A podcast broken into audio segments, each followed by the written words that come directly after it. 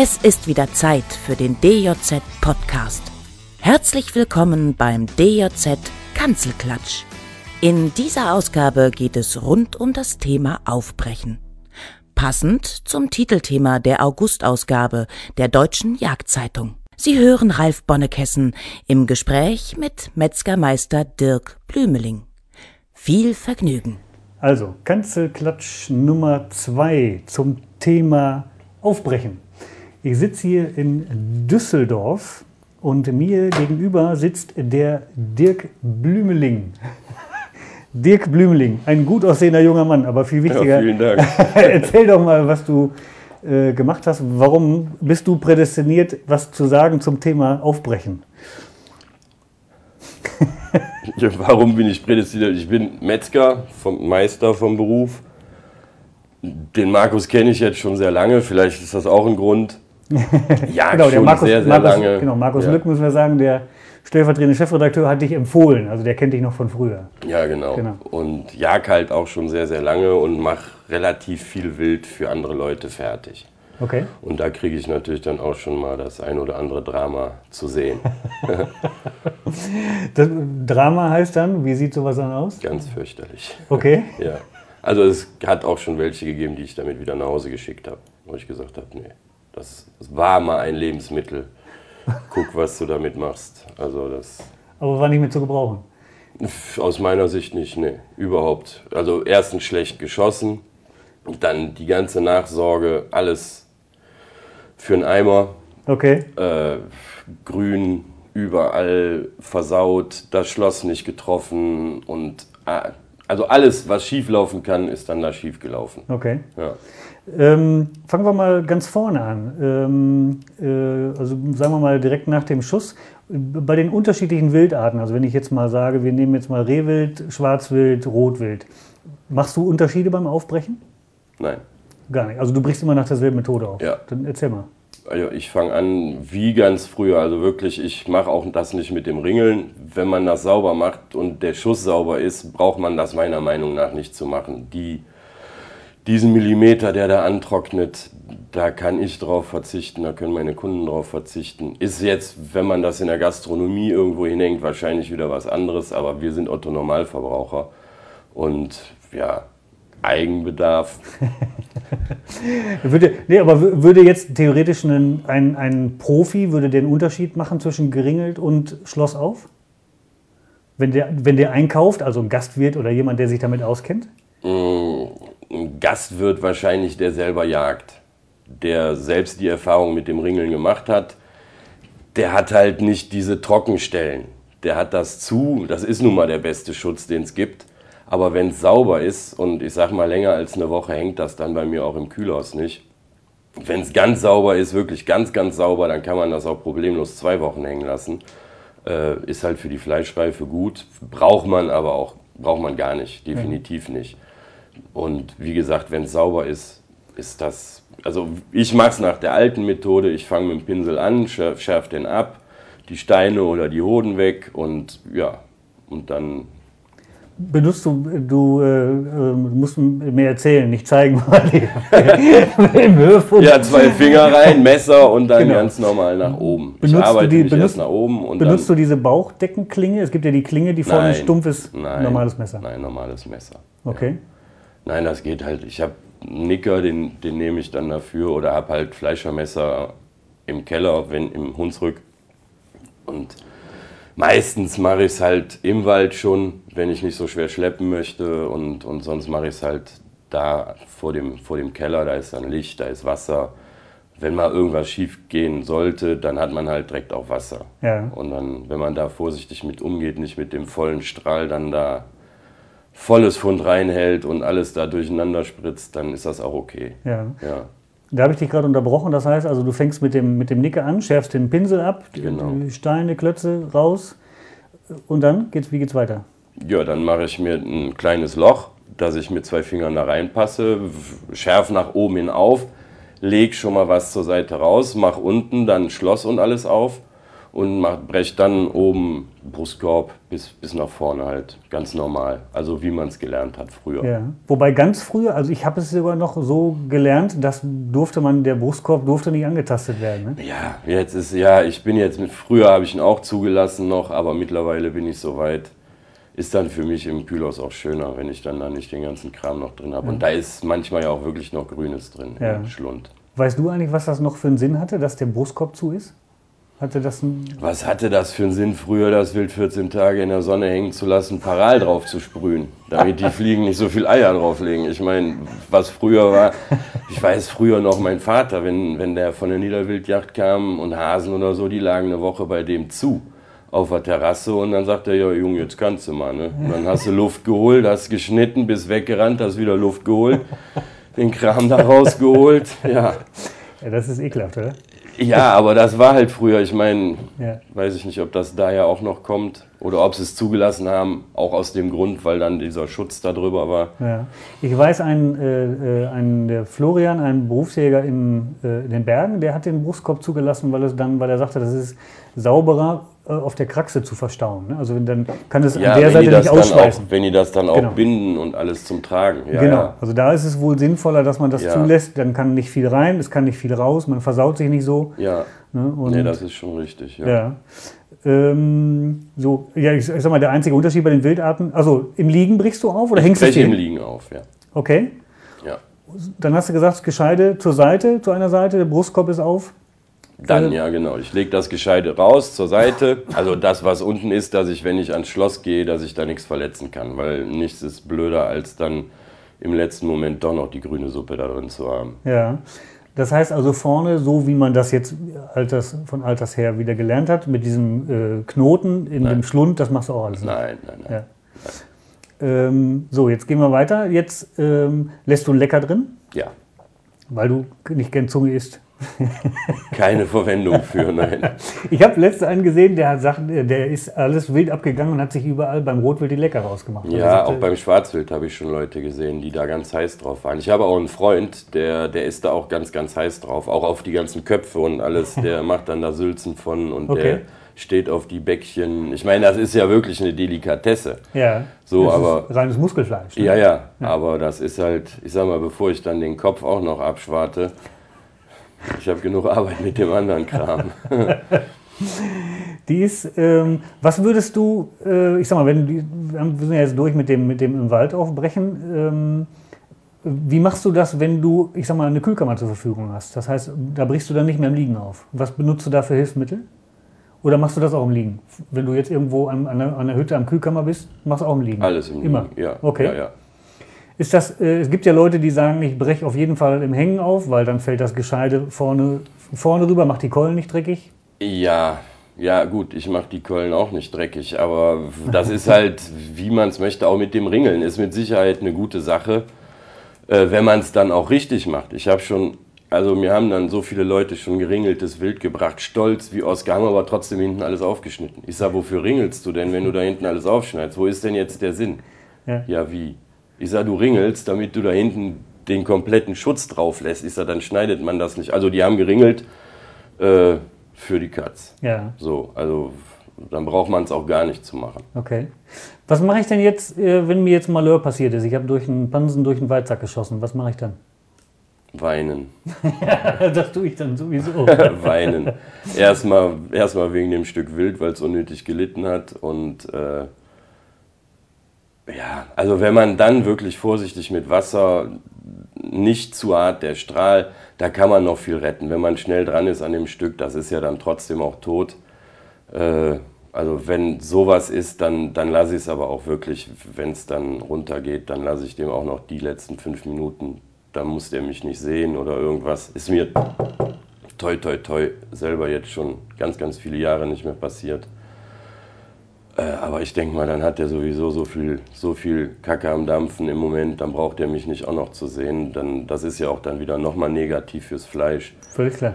Und äh, wenn man den dann aber wirklich schnell versorgt und wenn, wenn dann wirklich was an den Rippen ist, die kann man großzügig abschärfen. Ich glaube, da hat niemand einen Verlust. Ja. Und wenn man dann vorsichtig mit Wasser da dran geht, vielleicht auch noch mit einem sauberen Lappen oder Schwamm, dann kann man schon viel viel retten. Ja. Also das ist schon.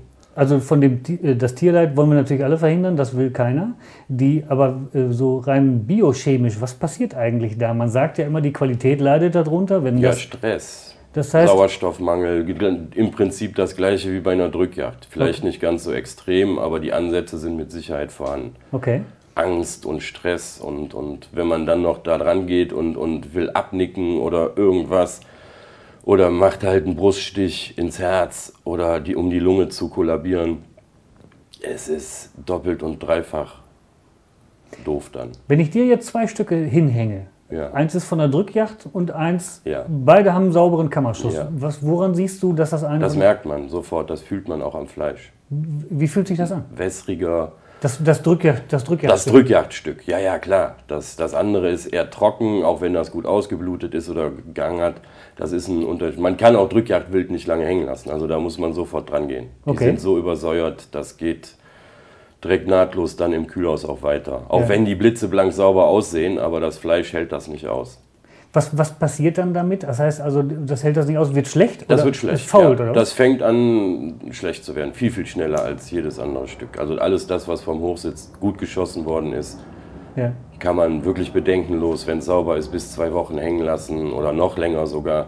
Und so ein Drückjagdstück nach ein, zwei Tagen merkt man schon, dass das anfängt, vielleicht sogar eine schmierige Pelle zu kriegen oder Okay. so. Was dann immer noch nicht verwerflich ist, aber dann merkt man halt, jetzt muss man Gas geben. Ne? Ja. Mir hat jetzt ein alter Förster gesagt, er nimmt, er macht dann diese Fleischprobe und zwar nimmt er sich ein Stückchen, er schneidet sich ein, ich sag mal, ein äh, Kleinfinger, guckt ein großes Stück Fleisch daraus und zerreibt das zwischen den Fingern. Und er sagte, dann merkt er, ist das von der Drückjagd oder beziehungsweise hatte das Stress Ja, oder nicht. eben. Das merkt man, wie gesagt, ich hab, das merkt man sofort. Also das ist ein Unterschied wie Tag und Nacht vom Fleisch. Ja. Das, das, also jeder Laie kann das, kann das feststellen sofort. Ja, okay.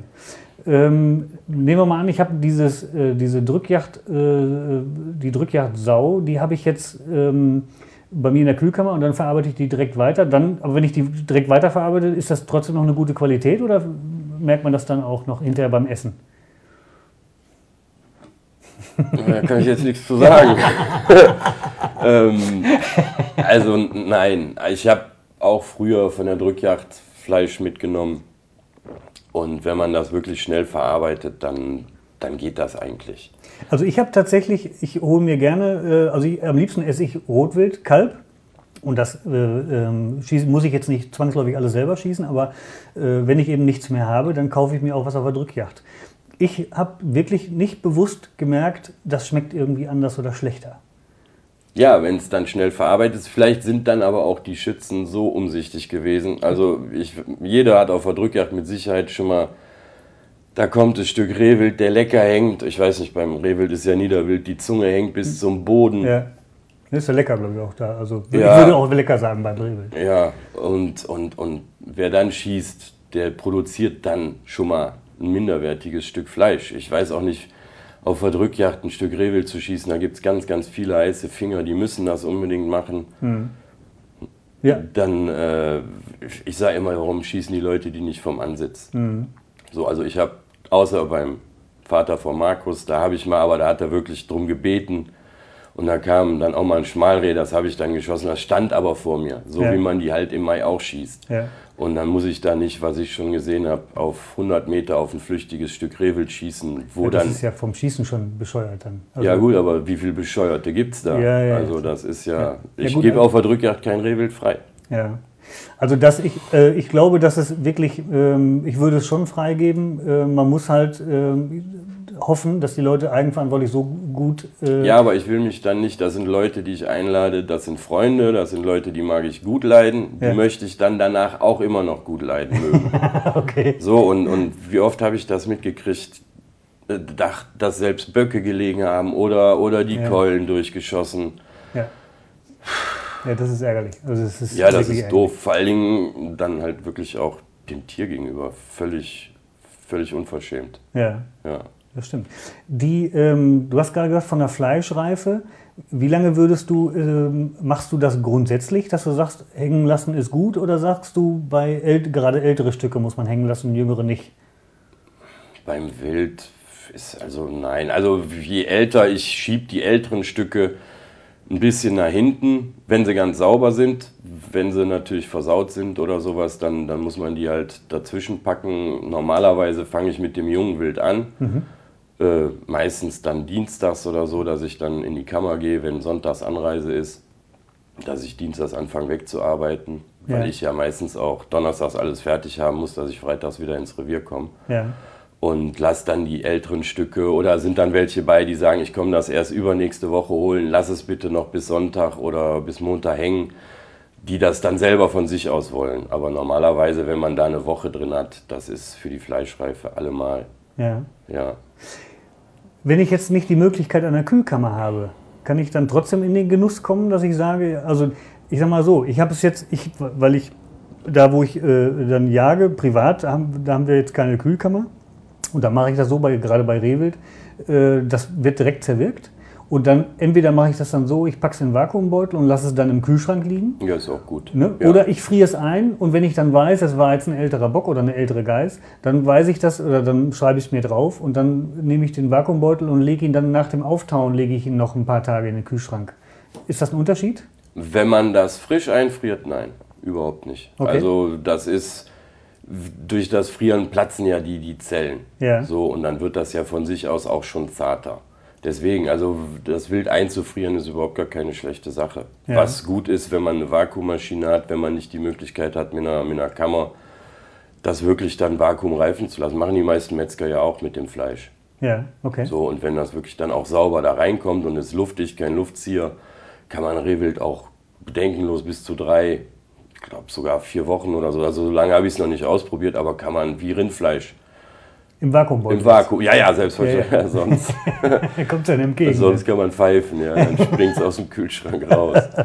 Nein, nein, im Vakuumbeutel. Wenn Ja. da kein Luftzieher oder sowas ist, das sieht man, das wird dann blasig oder so, dann sollte man ganz schnell reagieren. Am Ja. besten nochmal auspacken, neu vakuumieren und dann aber auch einfrieren. Ja. Ja. Ich habe das, ich kenne das eigentlich, äh, fand ich ganz interessant, fast ausschließlich so, dass man das Wild in der Decke in die Kühlkammer hängt. Jetzt habe ich letztens, äh, äh, waren wir in Lütetsburg und da war es grundsätzlich im Ostfriesland und da war es grundsätzlich so, dass sie sagen, wir äh, schlagen erst aus der Decke und brechen dann auf und hängen es dann nackig in die Kühlkammer. Ist da eigentlich ein Unterschied, ob ich jetzt Ja, ja, ja, ja. Das Bindegewebe, alles wird ja, wird ja trocken. Okay, So, also ich habe auch die Stücke in der, in der Schwarte oder in der Decke da hängen und arbeite die dann aber auch, wenn ich anfange, ist das dann komplett, also ich arbeite, ich hänge das nicht ausgezogen äh, wieder da rein zwischen die anderen Tiere, sondern ich arbeite das Tier komplett weg mit, also vakuumieren, beschriften und dann kommt es wieder rein, also geschützt und alles. ja, Aber ich habe das mal gemacht, weil ich Zeitmangel hatte und musste halt gucken, dass ich ein bisschen vorarbeite und dann hängen die, die hängen ja in der Umluft. ja. Und das trocknet also immens aus, im Gegensatz dazu, wenn sie die Schwarte oder die Decke drauf haben. Das ist halt wieder dieser natürliche Schutz. Ja, aber jetzt, das ist doch bei einem Hausmetzger wird doch, äh, die hängen immer nackig in der, Ja, aber wie lange denn? So ein Schwein ist doch ruckzuck weg. weiß ich nicht, wie lange hängen die denn? Also, Tag. Echt? Okay. Ja. Also länger hängen die nicht. Nein. Auch so ein Rind, so ein, äh, Ja, das hängt schon was länger, aber äh, zwei Wochen, das hängt eine Woche nach dem Schlachten am Schlachthof, kommt, Ja. dann, kommt dann wahrscheinlich frisch rüber. ja, Und dann hat man entweder den Kunden, der sagt, okay, ich zahle das Geld, ich will so dry-aged haben, oder, oder es wird halt auch dann zeitig ausgelöst und im Vakuum gereift. ja. Aber wenn ich jetzt mir vorstelle, ich habe jetzt, was weiß ich, so so, so, so so ein Rind, warum lässt man die nicht im Fell hängen? Also, Weil man das nicht mit reinnehmen darf. Ah, Man okay. darf Fell und, und, und Fleisch und all sowas, das Okay. darf alles nicht zusammen sein. ja.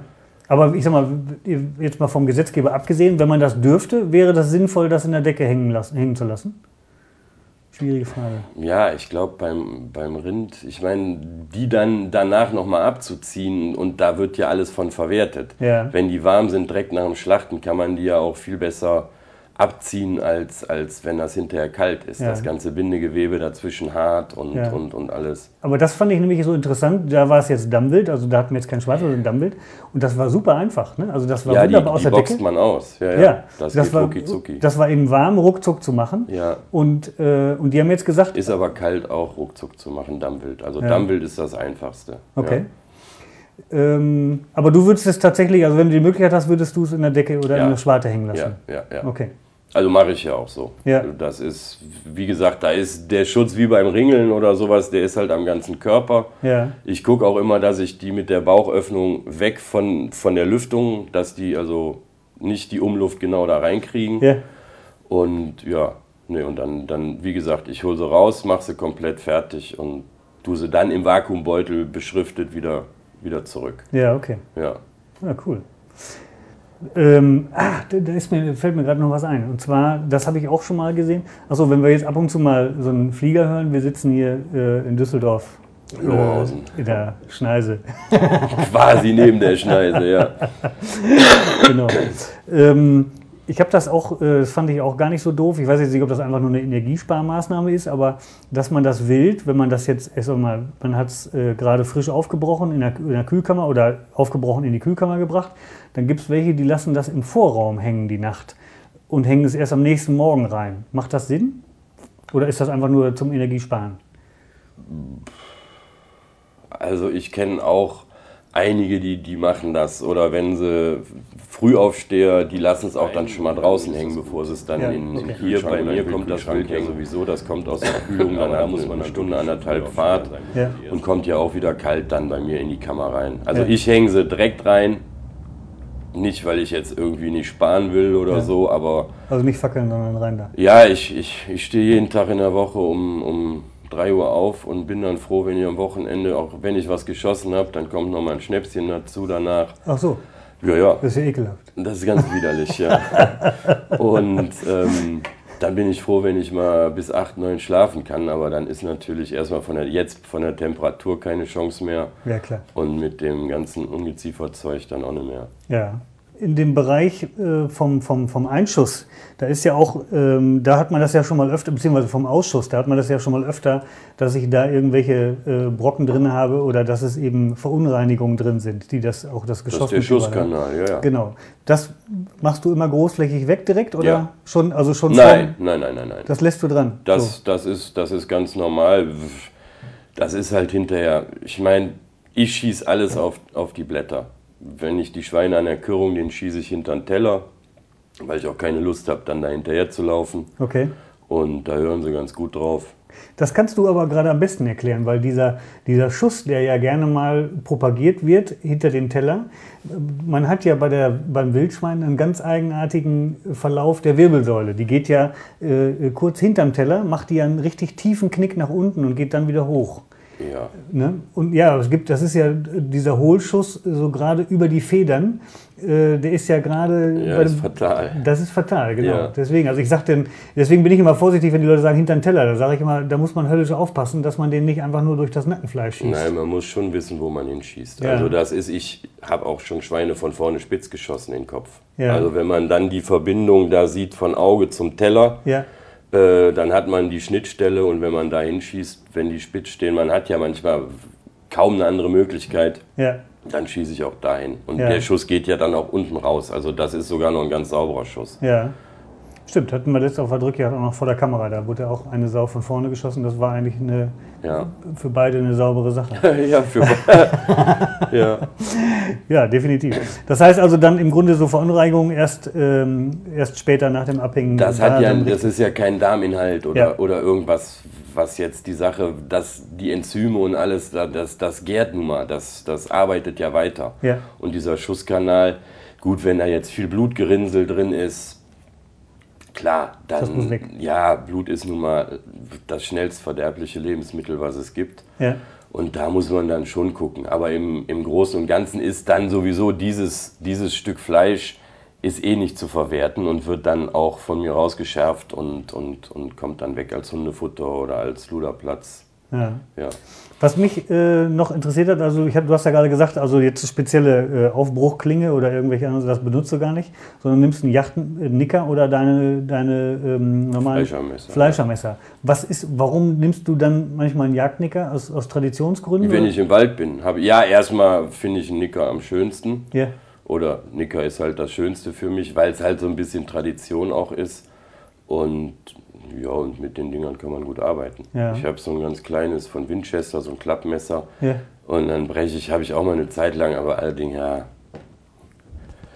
Böcke mit aufgebrochen oder so. Und dann haben immer alle geguckt, da schafft er so eine kleine Klinge. Und das geht wunderbar. Wenn man weiß, was man macht, ist das überhaupt gar kein Problem. Gibt es äh, mit, für den Jagdnicker Vorteile, was, was jetzt das Arbeiten angeht, gegenüber diesem Küchenmesser? Also Küchenmesser, wie heißen die richtig? Nee, gegenüber dem Fleischermesser? Fleischermesser. Ja. Gibt es da Vorteile aufgrund der Stabilität der Klinge oder ähnliches? Nee.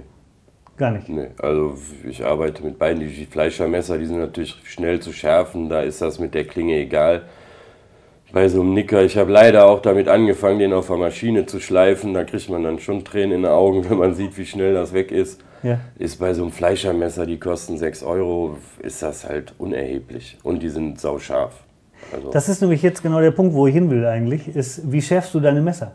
auf der Maschine. Ja. Auf, auf dem Bandschleifer? ja, Okay. ja. Was für eine Körnung ist das? Weißt du das ungefähr? Hast du 200er? Also auf jeden Fall Nee, so fein, wie es fein, geht. fein, ja.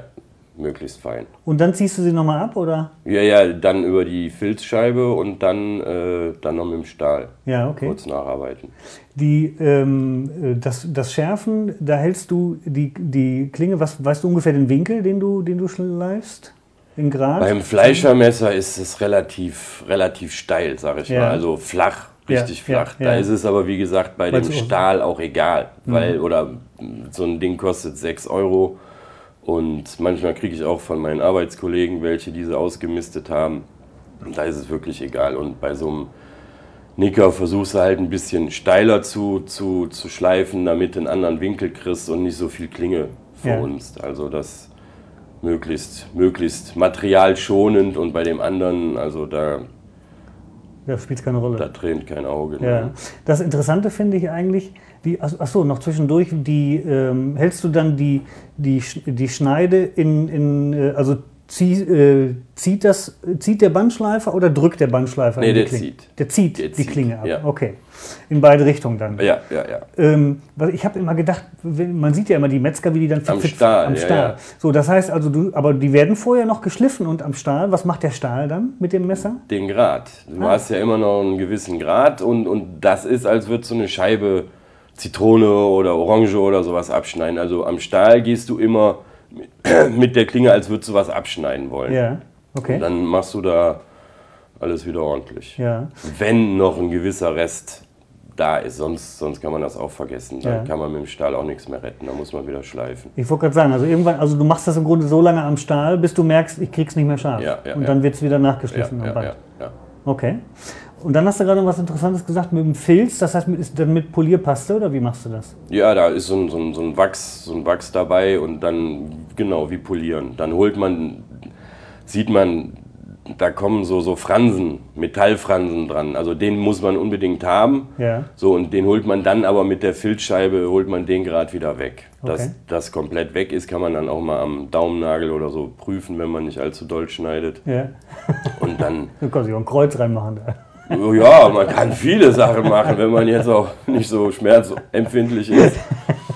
Nein, und dann, merkt man das. Wenn es dann noch ruckt oder so, dann muss man halt nochmal über die Filzscheibe gehen. Ja. Und, äh, ja, und dann mit dem Stahl braucht man, braucht man wahrscheinlich gar nicht, weil es dann sowieso scharf ist. Aber ich gehe dann nochmal zwei, dreimal da drüber und dann ist es Rasiermesser scharf. Ja. Mit, dem, mit, so, einem- mit so einem Yachtnicker, wie, wie viel Stück Wild schaffst du damit? Weil ich faul bin mit Schleifen, 10, Okay. 15. Okay. Ja. Aber dann zwischendurch ja, dann aber mit. Stahl. Ja, ja, ja, ja, okay. ja, ja. Auch den Jagdnicker machst du auch mit Stahl, ne? ja, okay. Ähm, ach so, da hatte ich jetzt noch was. Du machst das Schloss auf, hast du gesagt. Wie machst du das? Mit einem Messer? Oder Mit mit, dem Messer. Nicht mit einer Rosenschere oder sowas? Nein, das reicht ja ein Messer. Und, wie mach, und die Rippen? Die schneide ich dann hinterher, die schneide ich mit der Rosenschere oder beim Stück Schwarzwild oder beim Stück Rotwild mit einer Astschere. Ja. Knipse ich die ab. Das, heißt, beim Aufbrechen den Brustkern machst du mit, dem, mit deinem Nicker auf? ja, Oder? ja, okay. ja, ja. Oder halt mit dem Fleischermesser. Okay, ja, oder mit dem Fleischermesser. Das heißt also da mit dem Messer und später mit einer, mit einer Schere, mit einer Astschere, Rosenschere, dann hinterher die Rippenbögen. Ja, aber wenn ich die dann, wenn ich sie dann zurechtschneide, Ja, wenn ich, beim- wenn ich beim dann Zerwirken. beim Zerwirken bin. Ja, Ja, ja, ja, genau. beim Aufbrechen. Ja. Gut, wenn ich jetzt einen älteren Bock habe und komme da wirklich nicht mehr zwischen das Schloss, dann nehme ich die Säge. Ja. Aber äh, ne, sonst, das, das ist ja alles knoppelig. Gerade bei den jungen Stücken, da braucht man ja nur drauf zu setzen und ist durch. Ja, das stimmt, das geht fix. Ja. Ja. Die, äh, aber das mit dem, wie gesagt, das mit dem Messerschleifen, da war ich nämlich, habe ich jetzt noch mit, mit einem Kollegen äh, diskutiert und mal überlegt. Ähm, ich dachte tatsächlich, dass der Metzger, dadurch, dass er permanent auf dem, auf dem Stahl schleift, dass er das ganze Messer so runterschleift. Also es ist wirklich nur, um den Grad immer wieder Ja, aufzurichten ja, ja, ja, oder ja. abzuschleifen, was auch immer. Das müssen wir, das ist ein Sonderthema. Ja, Nächster Schwerpunkt, komm morgen wieder. Nein, das kann man halt auch nur bis zu einem gewissen, solange man halt da noch was hat, was man hin und her schieben kann mit dem Stahl. Und danach ist Ende, dann muss man einfach wieder schleifen gehen. Und Ja. das geht dann halt bei den Messern, weil die relativ flach geschliffen werden, geht es dann auch relativ schnell. Die halten halt nicht so lange den, den Schliff. Ja. Ach so, wir hatten jetzt auch in, in, dem, äh, jetzt in der nächsten Ausgabe, wo jetzt dieses Thema Aufbrechen ja Titelthema ist, da gibt es auch einen, äh, äh, äh, einen Beitrag oder einen Artikel, dass sie sagen, man braucht gar nicht zu ringeln, sondern am, am Ende das, oder der letzte Darminhalt ist so fest, äh, da ist es also kein Problem, den Darm von innen aufzuschärfen und einfach rauszunehmen. Also der letzte Rest kann dann ruhig drin bleiben. Hast du das schon mal von gehört? Die lassen also, die ringeln das nicht, sondern die fassen von innen rein und machen dann den, den, den Enddarm. Der wird einfach kurz vorm Ende, wo man noch hinkommt, wird der abgeschnitten. Und die lassen die Perlen und alles Und das da lassen die drin. dann drin, genau. Wobei ich jetzt auch sage, dann kann er natürlich nicht richtig ausschweißen eigentlich, ne? Weil da muss ja der Schweiß muss ja durch den Kanal durch. Wenn man den dann oben hochhält, ja. Ja, also, ja, wenn man vorne den Brustkorb dann komplett aufschneidet, dann kann er ja nach vorne ausschweißen, wenn man Das hinten stimmt, wenn man es aufhängt. anders, ja genau, wenn man es andersrum aufhängt. Ne? Aber man hat ja dann trotzdem, da ist ja, weiß ich nicht, Ja, also das- ich finde es nicht so gut. Nee, das ist ja noch so Also ich finde auch die Leute nicht gut, die mir sowas bringen.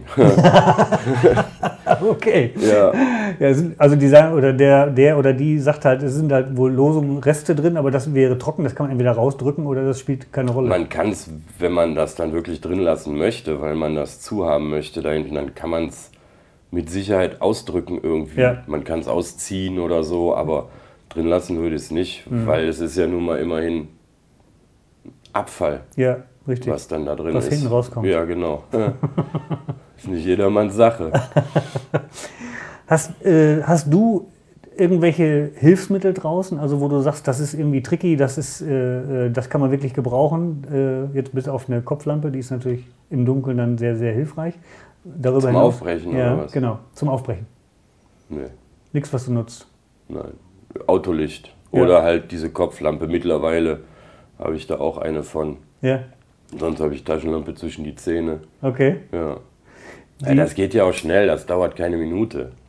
Ich habe mal auf der Messe ein, äh, etwas gemacht auf der, äh, auf der Jagd und Hund und habe dann äh, von Grube einen, einen Mitarbeiter, es gibt natürlich auch andere Versandhändler, Franconia, was auch immer, aber ich hatte einen von Grube und wollte den aufs Glatteis führen und habe dann gesagt, zeigen Sie mir doch mal einen Artikel, wo Sie sagen, der ist absolut überflüssig.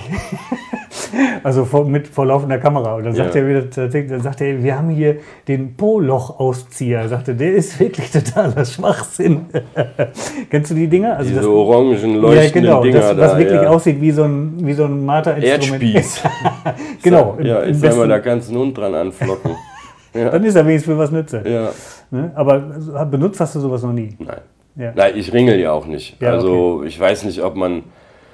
Ich ziehe Handschuhe an, kann man jetzt sehen, wie man möchte, aber das ist einfach Die Hygienevorschrift sagt ja, glaube ich, Pflicht. Ne? Also du musst ja Handschuhe anziehen. tatsächlich. Ja, ich mache das aber auch schon seit vielen Jahren, weil ich mache das halt, das Wild auch jetzt schon seit vielen Jahren fertig.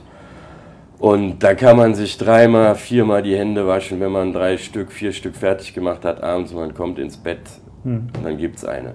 Also ja, es riecht einfach so. Ja. Oder das Telefon klingelt, man, man muss unbedingt da dran, weil man da schon die ganze Zeit drauf gewartet hat, irgendwas abzusprechen Ja. und hat die Hände versaut und versaut dann das ganze Handy. So, die kosten 100 Stück 5 Euro. Ja. Ziehst du aus, gehst ans Telefon oder kommst nach Hause und alle lachen oder lächeln. ja, deswegen habe ich mir das damals angewöhnt und mittlerweile ist es so, dass ich zum Aufbrechen halt auch anziehe, auch wenn ich dann alleine im Revier bin. Ist einfach schöner, auch wenn man dann hinterher, wenn es trocken ist wie jetzt, kann man das Lenkrad anpacken, ohne dass man alles versaut. Ja. Und Ich merke auch immer wieder, auch wenn man sowas aufgebrochen hat, man, also selbst mit Wurzelbüste und was weiß ich, man kriegt diesen Geruch nicht so schnell raus. Das nein, dauert nein. ein paar Tage. Also ne? kann man, ja wirklich, man kann, gerade bei Rehwild, Ja. Schwarzwild geht noch, ja, aber Rehwild, Rotwild, Rotwild geht auch noch, aber Rehwild hat man, äh, intensiv. Ne? hat man lange was von, ja. Ja, ist auch schön. Ja. Kann sich länger dran zurückerinnern. Äh, was, macht, man- was macht man eigentlich mit, mit dem Aufbruch? Also, ich, äh, oder sagen wir, fangen wir mal so an. Wie ist denn das bei euch, bei den Profis? Also, wenn da, das kommt alles zum Abdecker, glaube ich, ne? Also die Reste. Das die, ist beim, am Schlachthof, Am Schlachthof. da haben wir ja gar nichts mit zu tun bei uns im Betrieb. okay. Das geht alles, das geht alles in. Weißt du eigentlich, was die daraus, ähm, da wird, ich, also das Einzige, was ich kenne, ist äh, ganz äh, klassisch Hundefutter oder Seife. Das ist immer so mein äh, äh, Aus dem Halbwissen. Zeug, Ja, ja, ich denke mal, die Hundeindustrie mit Lunge, Milz, all das, was so hier nicht gegessen wird, Ja. Schlund noch, ja. äh, nee. Also die Därme, gut, die werden, die, da gibt es Firmen, die, die arbeiten die dann auf zum Ja. Füllen. Nee, und sonst? Aber im Grunde wird, glaube ich, fast alles benutzt ne? Ja, ja, ja. am Schlachthof. ja. Also kennt ihr auch diese, diese Kauknochen dann, also aus, diesem, aus der Rinderhaut oder sowas, das wird ja dann gedreht und dann Ja. ne, diese, also Ja. als Kauknochen wieder verkauft. Ne? Ja, ja, da so Büffelhaut oder was Genau. dazu sagen. Ja, Ja. ja, genau. Was machst du mit dem, mit dem Aufbruch im Revier? Was ich aus dem Wald nehme, kann ich auch wieder zurückbringen. Okay. Ja, ich habe dann Luderplatz, ja. Der intensiv bejagt wird, sagen wir mal so. Weißt du eigentlich, gibt's, also ich glaube, es gibt da genaue Regeln. Weißt du da was von? Wie? Nee, wa? ich auch nicht. Ähm, aber das steht in der nächsten DRZ, also müssen wir die beide lesen. Ja. Weil ich äh, bin mir sicher, dass die Kollegen das recherchiert haben, was man denn äh, regulär damit machen muss. Äh, da bin ich also selber gespannt drauf. Also ich mache es tatsächlich auch so, wenn ich will, dass der Fuchs nicht dran geht, muss man ein relativ tiefes Loch graben. Ja, Ne? Weil er wühlt schon ziemlich tief. Ähm, ja, besser ist wahrscheinlich wegen den Schweinen, dass da gar keine Pestgefahr oder sowas aufkommen kann. Das ist absolut wichtig, ja. Also die, Ja. wobei die auch, glaube ich, also ich habe es noch nicht erlebt, dass die, wenn ich das, wenn das Loch in was weiß ich, einen Meter tief war, dass das wieder rausgeholt wurde. Also das, äh, das kenne ich nicht. Nein. Ja, ich glaube, da ist man ziemlich sicher. Was also der häufigste Fehler? Was machen die meisten Leute oder wo machen die einen Riesenbohai draus, wo du sagst irgendwie, das ist eigentlich alles Blödsinn? Aus dem Schuss. Ja? Ja. Also ich habe jetzt die meisten Leute, die, die mir das Wild vorbeibringen, die habe ich dann tatsächlich so erzogen, dass sie jetzt auch auf die Schultern schießen, weil ich den, die waren immer grün. Auch nette Leute, wo ich gesagt habe, komm. Und dann immer wieder das alte Ding, zwei Finger hinterm Vorderlauf innen hoch und dann fliegen lassen, aber dann ist der Grad von einem halben Zentimeter.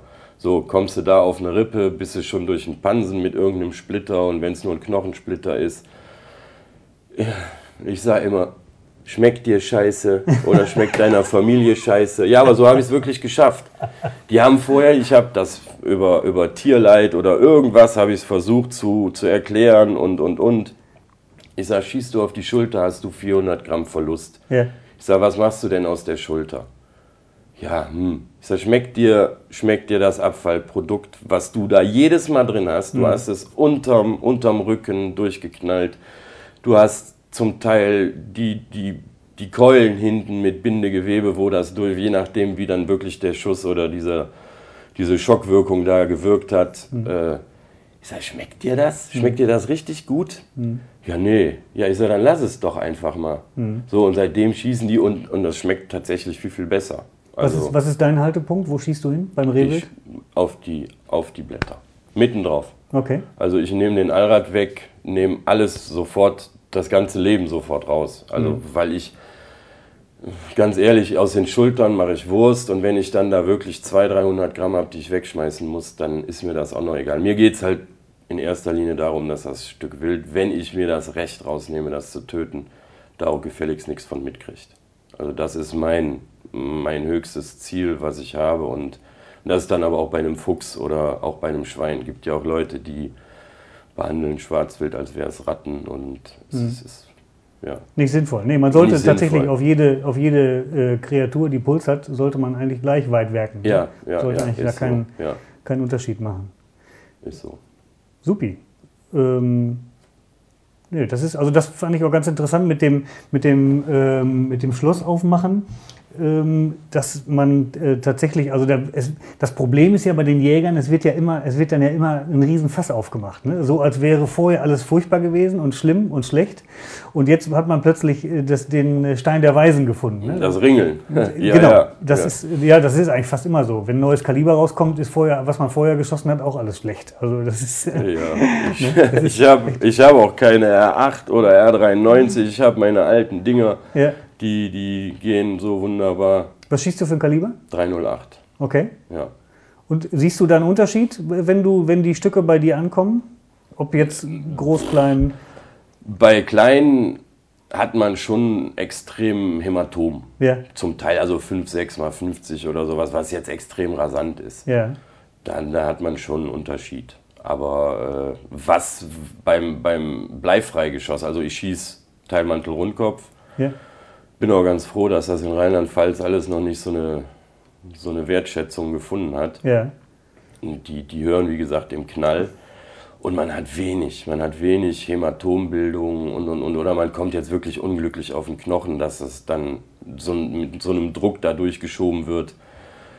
Und beim, beim äh, Bleifreigeschoss hat man das halt auch sehr. Also die Stücke, die ich bis jetzt gekriegt habe, die bleifrei geschossen worden sind, die hatten wahnsinnig Hämatome. Ja. Wahnsinnig. Wobei ich da unterscheiden würde noch, äh, also es gibt ja bleifrei und bleifrei. Also ich kann ja, wenn ich jetzt ein reines Deformationsgeschoss, also so ein Kupfergeschoss zum Beispiel nehme, mit einem geringen Eigengewicht, also wenn ich jetzt anstatt, wenn du jetzt, also ich weiß das jetzt gerade von meinem Kaliber von 8x57, wenn ich eben nicht 12,6 ja, das Gramm ich habe. verdrückt, ja. ja. In dem Drilling habe ich das ja. auch, ja. Also wenn ich dann nicht wie beim Blei, äh, bei dem Bleigeschoss 12,6 Gramm habe, sondern eben nur noch 9 Gramm, und dann die GE von, was war das, irgendwas, ich sag mal, von rund 150 Meter auf 190 Meter steigt. Das heißt also, dieses Geschoss ungleich schneller wird. dann steigt natürlich auch die Gefahr der, der Hämatome. Ja, das ist ja. völlig klar. Also ich habe mir, wie gesagt, bleifrei noch nie geschossen. Der Markus hatte, glaube ich, mal irgendwie so eine Testreihe mit 308 bleifrei. Ja, und da hatte ich mich dann aber auch nicht dran beteiligt. Äh, ich habe noch kein bleifrei geschossen. Ich sehe es nur an den Stücken, die ich kriege. Also die ja. bleifrei geschossen sind, hier aus Nordrhein-Westfalen oder so. Oder viele Leute, die universell halt in, in Nordrhein-Westfalen jagen und Rheinland-Pfalz und, und so rumtingeln, die mhm. haben halt auch meistens bleifrei geschossen. Also mhm. da sieht man schon einen deutlichen Unterschied. Ja. ja. Also ich habe jetzt äh, da bei diesen, äh, also jetzt zum Beispiel, was habe ich denn geschossen? Also auf jeden Fall so ein, so ein Teilzerleger und dann war das, glaube ich, mit Zinnfüllung oder so. Ähm, und das Geschoss verhält sich eigentlich ähnlich wie das mit Blei. Das spezifische Gewicht ist nicht ganz so hoch, aber eben auch nicht, äh, äh nicht ganz so niedrig wie bei, wie bei ja. Kupfer, Kupfer oder, oder, oder Messing oder sowas. Ne? Also was ich auch mitgekriegt habe aus den ganzen Erzählungen, dass die Stücke dann auch gerne noch, selbst mit einem guten Schuss, gerne noch 30, 40 Meter marschieren. Auch mhm. ein Stück Rehwild oder so. Ja, aber das ist, das hast du natürlich auch, also das habe ich selber auch schon auf der, auf der Nachsuche erlebt, dass dann Stücke, die mit zum Beispiel einer 7 mm Remington Magnum geschossen wurden, da war ein Schmalreh, das ist noch äh, locker 200 Meter durch den dichtesten Bestand gegangen, äh, über querliegende Fichten drunter her. Totschuss. Mit, mit einem, das Herz war weg, ja, das war ja, fast pulverisiert. Ja, aber das ist dann natürlich dann diese äh, 7 mm Remington Magnum sind so schnell, ja. so schnell, dass das äh, der Körper Gar nicht davon, mitgekriegt genau, hat, dass das, es eigentlich tot ist. Vor allen Dingen diese, diese Patrone lässt dann, glaube ich, äh, die, die geringste Energie in dem Wildkörper, die ist so schnell durch. Ja. Wogegen dann eine, eine, eine, andere Patrone, zum Beispiel so eine, eine 222 oder sowas, ist zwar auch sehr schnell, aber durch dieses, durch dieses kleine, äh, leichte Geschoss, ja. genau, die lässt fast die gesamte Energie, Energie in ja. den Wildkörper. Ne? Ja. Also ich kann mich daran erinnern, ich habe damit angefangen, das war meine erste Waffe, die mein Vater mir gegeben hat, war eine 222. Ich suche eine. Ja, ich habe es ja. leider nicht mehr. Aber ja, keiner hat sie mehr.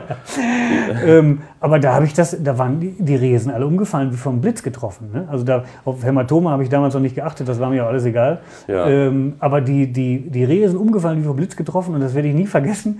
Ich musste dann, als ich einem, mit dem Studium in ein anderes Revier bin, haben die gesagt, hier mit dem Flohbad musst du hier gar nicht anfangen, ne? ja. also mit diesem kleinen Kügelchen äh, to auf Rehwild machen wir nicht, kauf dir mal eine vernünftige Waffe. Und dann habe ich mir dann aus der Not heraus eben eine, 765, einen alten, einen alten ja. Drilling gekauft. Und das erste Schmalreh habe ich damit geschossen, ganz sauber aufs Blatt. Und das dreht sich rum und läuft weg. Und ich habe gedacht, was ist denn jetzt los? Ne? Ja. Weil ich dachte, ich habe ja, vorbeigeschossen auf irgendwie auf 30 Meter. Ich hab, das ja. kann gar nicht wahr sein. Aber das lag, dann ist den Hang runtergerutscht, das lag Mause, ein paar Meter weiter, Mause tot. Ne? Ja, das hatte ich, hatte ich die 308 neue. Dann gab es von dem Vorbesitzer, war dann irgendwie PPC Vulkangeschoss dabei. Ja. Das ist wohl für stärkeres Wild. Und da hatte ich auch ein Schmalreh mitgeschossen. Das stand jetzt allerdings so ein bisschen am Hang. Das war weg. Ja. Also tot, aber war weg. Ja. Und dann, ich habe direkt die Packung genommen und, ja, und dann ich bin, wie gesagt, auf, auf, auf Teilmantel Rundkopf hängen geblieben. Ja. Hab dann auch da junge Hirsche mitgeschossen das, also selbst die 308, die, die, die reagieren sofort. Also das ist, wer mir da sagt, das ist ein, ein Frauengeschoss oder gibt Ach, ja auch viele, die machen sich da lustig drüber. Ja, ja, ja. Aber mit dem Ding schießt man so präzise und ob ich auf 5 Meter schieße, ich halt immer Fleck. Ich schieße die auf 100 Meter oder die ist auf 100 Meter Fleck eingeschossen. Ist auch egal, was für ein Geschoss ich da rein tue.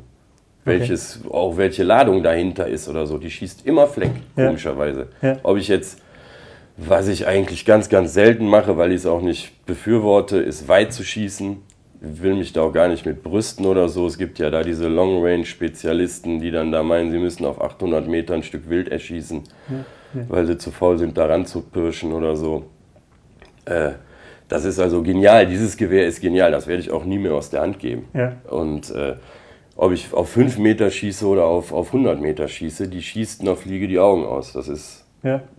Ich denke mal, wenn man dieses Gefühl hat bei einer Waffe, dann sollte man das auch nicht wechseln, weil das ist ja einfach unbezahlbar. Ne? Also das, das Vertrauen in, in ja. so ein Werkzeug. Äh, also ich glaube einfach bei diesen ganzen Stammtischparolen, also ich bin auch jetzt nicht der, der Techniker und auch bei weitem nicht der Waffenexperte, aber ich glaube einfach, diese, die, ähm, ähm, ja, ich sag mal, wenn ich mir diese ganzen Fakten zusammensuche, was bei einem Schuss passiert, das heißt also Kaliber, äh, Ladung, Geschoss, je nachdem, wie sich das Geschoss im Wildkörper entwickelt, die Entfernung zum Wild, dann wie steht das Wild, komme ich auf einen Knochen, treffe ich gar keinen Knochen, welches Gewebe treffe ich? Und so weiter. Ähm, das sind so viele Faktoren, die da reinspielen, dass die meisten von uns, also es sei denn, die haben, die schießen 200, 300 Stück Schalenwild mit einer Laborierung, dann kann man vielleicht eine Aussage treffen. Alles andere ist, glaube ich, äh, also wir haben, glaube ich, alles schon erlebt mit jeder Munition. Ne? Ja. Also vom Weglaufen über Dreck liegen, über alles Mögliche. Ja, ja, ja, ja. Also ich ähm, nee, also da verlasse ich mich auch lieber auf Leute, die, die wirklich dann viel jagen und äh, dann viel Erfahrung damit machen und die auch präzise weitergeben. Ne? Ja, also wie gesagt, ich, man muss halt wissen, wo man hinschießt. Ich, ich sehe es ja, ob das Stück dann kommt so, hups, das stand wohl doch ein bisschen schräger, als ich dachte oder so. Das gibt's nicht. ja. Das gibt's einfach nicht. Ja. Auch die kurze Drehung im Schuss, die gibt's auch nicht. Also es ist halt. Man soll dann ehrlich zu sich selber sein. Ja. Also ist einfach so. Entweder man wollte das unbedingt haben und das musste passieren, hm. egal wie, dann soll man aber auch ehrlich sein. Also normalerweise kann ich warten und wenn es nicht passt, ich möchte es aber wirklich ordentlich zur Strecke bringen, dann schieße ich es am nächsten Morgen, am nächsten Abend oder ich schieße am nächsten Wochenende, setze mich nochmal dahin, weil die Rehe sind ja meistens auch relativ standorttreu und schieße es dann. Hm. So, oder, oder ich sag, es musste jetzt unbedingt passieren, was halt selten bei mir vorkommt, weil ich da gut drauf verzichten kann. Mhm. Und schieße es wirklich dann am nächsten Tag oder schickt jemanden hin, der, der auch irgendwie sowas schießen möchte und der kann das dann da schießen. Also da bin ich auch relativ. Man sollte, glaube ich, grundsätzlich spannend. so ein bisschen Druck rausnehmen. Ja, der darf gar nicht sein. Ja. Also wenn man mit Druck jagen geht, passiert sowieso das Unmöglichste. Mhm. Ja. Das stimmt wohl. Die, ähm, wenn du jetzt überlegst, was hast du was hast du an Ausrüstung, zum um nochmal auf das Thema Aufbrechen zurückzukommen? Was hast du dabei? Was, oder was äh, nimmst du auf jeden Fall mit zum Aufbrechen? Deinen Jagdnicker hatten wir? Ja. Handschuhe? Handschuhe habe ich im Auto. Ein Bergestrick. Ja, wenn für ein Stück Schwarzwild oder ja. so, je nachdem, wo man das rausziehen muss. Oder das wenn man an, zur Kürung pirscht, das ist ja dann schon mal manchmal eine Strecke, ja. dann ist es schon ganz. Ich habe einen Haken, einen ganz einfachen S-Haken, der ein bisschen stabiler ist. Hm und so ein, so ein Autoabschleppseil relativ kurz abgeschnitten, was mir mal kaputt gegangen ist und damit ziehe ich das dann. Das ist also schon eine Erleichterung, ja. aber sonst, sonst habe ich nichts. Ähm, wenn ich jetzt, ich sag mal, es passiert ja schon mal, gerade bei Schwarzwild, das äh, verkrümelt sich noch irgendwo in den letzten Brombeerstrauch und ich laufe dran vorbei und ich, oder ich kann die Nachsuche erst am nächsten Morgen machen ähm, woran sehe und die, es gibt ja ganz viele, auch da wieder ganz viele unterschiedliche Faktoren, wie, wie Außentemperatur, wie ist das Stück getroffen und so weiter. Ja. Woran erkenne ich denn jetzt, ob ich das noch, noch verwerten kann? am Geruch anpacken. Man sieht's. Also jetzt bei den Temperaturen ein Stück Schwarzwild, gerade wenn man das, wenn man Glück hat und die kommen so um 10, zwischen 10 und 11 und kommt dann nicht hinten dran und dann hat man morgens die Nachsuche. Ich meine, im Moment ist, ist, ist ja früh hell, aber der Nachsucheführer kommt um ja. meistens dann um 7 oder so. Ja. Und es ist wirklich 30 Meter oder 40 Meter nach dem Schuss schon oder war tot und ist halt nur noch wie die Schweine das ja gerne und deswegen schieße ich ja auch gerne auf den Teller, weil ja. dann machen sie ja im Schuss down äh, ja, dann ist natürlich doof. Also die Gefahr, dass es dann verhitzt ist, ist natürlich extrem hoch. Ja. Ja. Also das ist, ist halt, die Temperatur, die kommt ja auch nicht mehr weg. Die Barriere ist nach einer Dreiviertelstunde von der Darmwand ist weg. Die löst sich auf und, und dann geht ja auch alles das, was da drin ist, das, das geht ja auch ans Fleisch über. Ja. Und das arbeitet ja. Wie gesagt, da sind Enzyme drin, die arbeiten wie verrückt. Bakterien, Enzyme, alles Mögliche zum Verdauen. Und, Von ja. anderen zum Verdauen. Ja, fängt ja. ja. wie gesagt, fängt dann an. Ja. ja. Äh, äh, das fällt mir gerade noch ein. Wie ist das eigentlich, das Thema äh, Lüften? Man sieht das ja ab und zu schon mal, dass Schwarzwild, große Stücke Schwarzwild an den Blättern gelüftet werden. Macht das Sinn? Oder ist, Macht alles Sinn? dreckig. Okay. Also da ist die Gefahr dann natürlich gegeben. Das wird dann meistens auch am Streckenplatz schon gemacht. Dann werden sie noch transportiert, werden zusammen alle auf einen Hänger geschmissen und dann hat man natürlich die Gefahr von der Verschmutzung, die ist halt dann da deutlich höher. Also nein, das Stück braucht sowieso erstmal, ist aufgebrochen, ist jetzt nichts mehr, was, was das gefährden könnte von innen.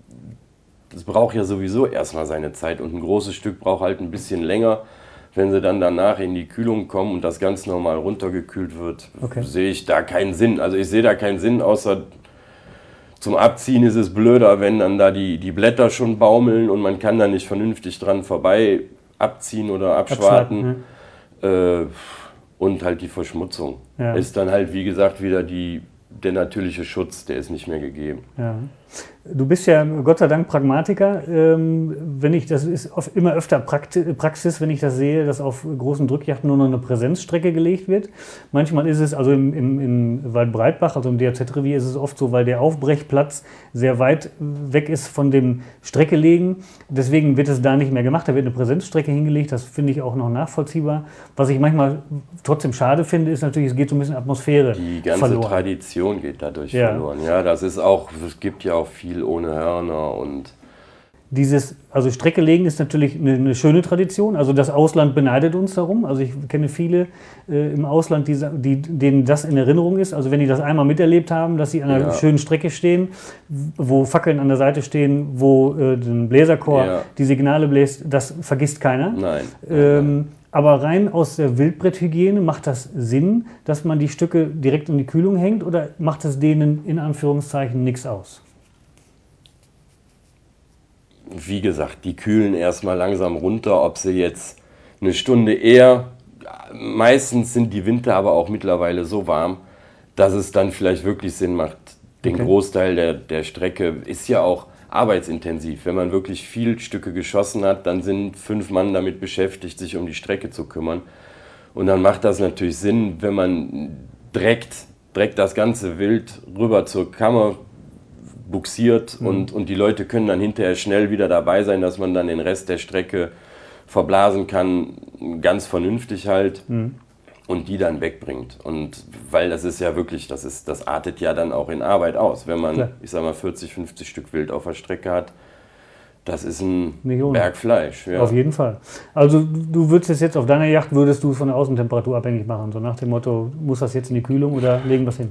Bei mir auf der Yacht ist ist meistens nicht so viel auf der Strecke, dass man sich da großartig Gedanken machen muss. Also okay. das, das wird dann, wir treffen uns danach wieder und dann wird das Stück versorgt und dann, dann liegt es halt da und dann ist auch Feierabend. Dann wird noch was gegessen, was getrunken, geblasen und dann kommt das in die Kühlung und dann ist, dann ist auch relativ schnell da Feierabend. Das ist also kein Revier, wo ich wahnsinnig große zusammenhängende Waldflächen habe. Ja sondern im Prinzip eine große Dickung und wenn ich Glück habe, sind sie zu Hause und wenn ich Pech habe, war die ganze Sache für die Katz. Ja, ja wie eigentlich in den meisten Durchschnittsrevieren ja, ja. Wunderbar. Super. Also Dirk, herzlichen Dank und bald mal Zeit. Bald mal Zeit. Das war der Kanzelklatsch August. In vier Wochen gibt es die nächste Folge zum Thema Bergjagd. Das sollten Sie sich merken oder noch einfacher den Podcast abonnieren. Dann verpassen Sie keine Folge. Kostet ja auch nix.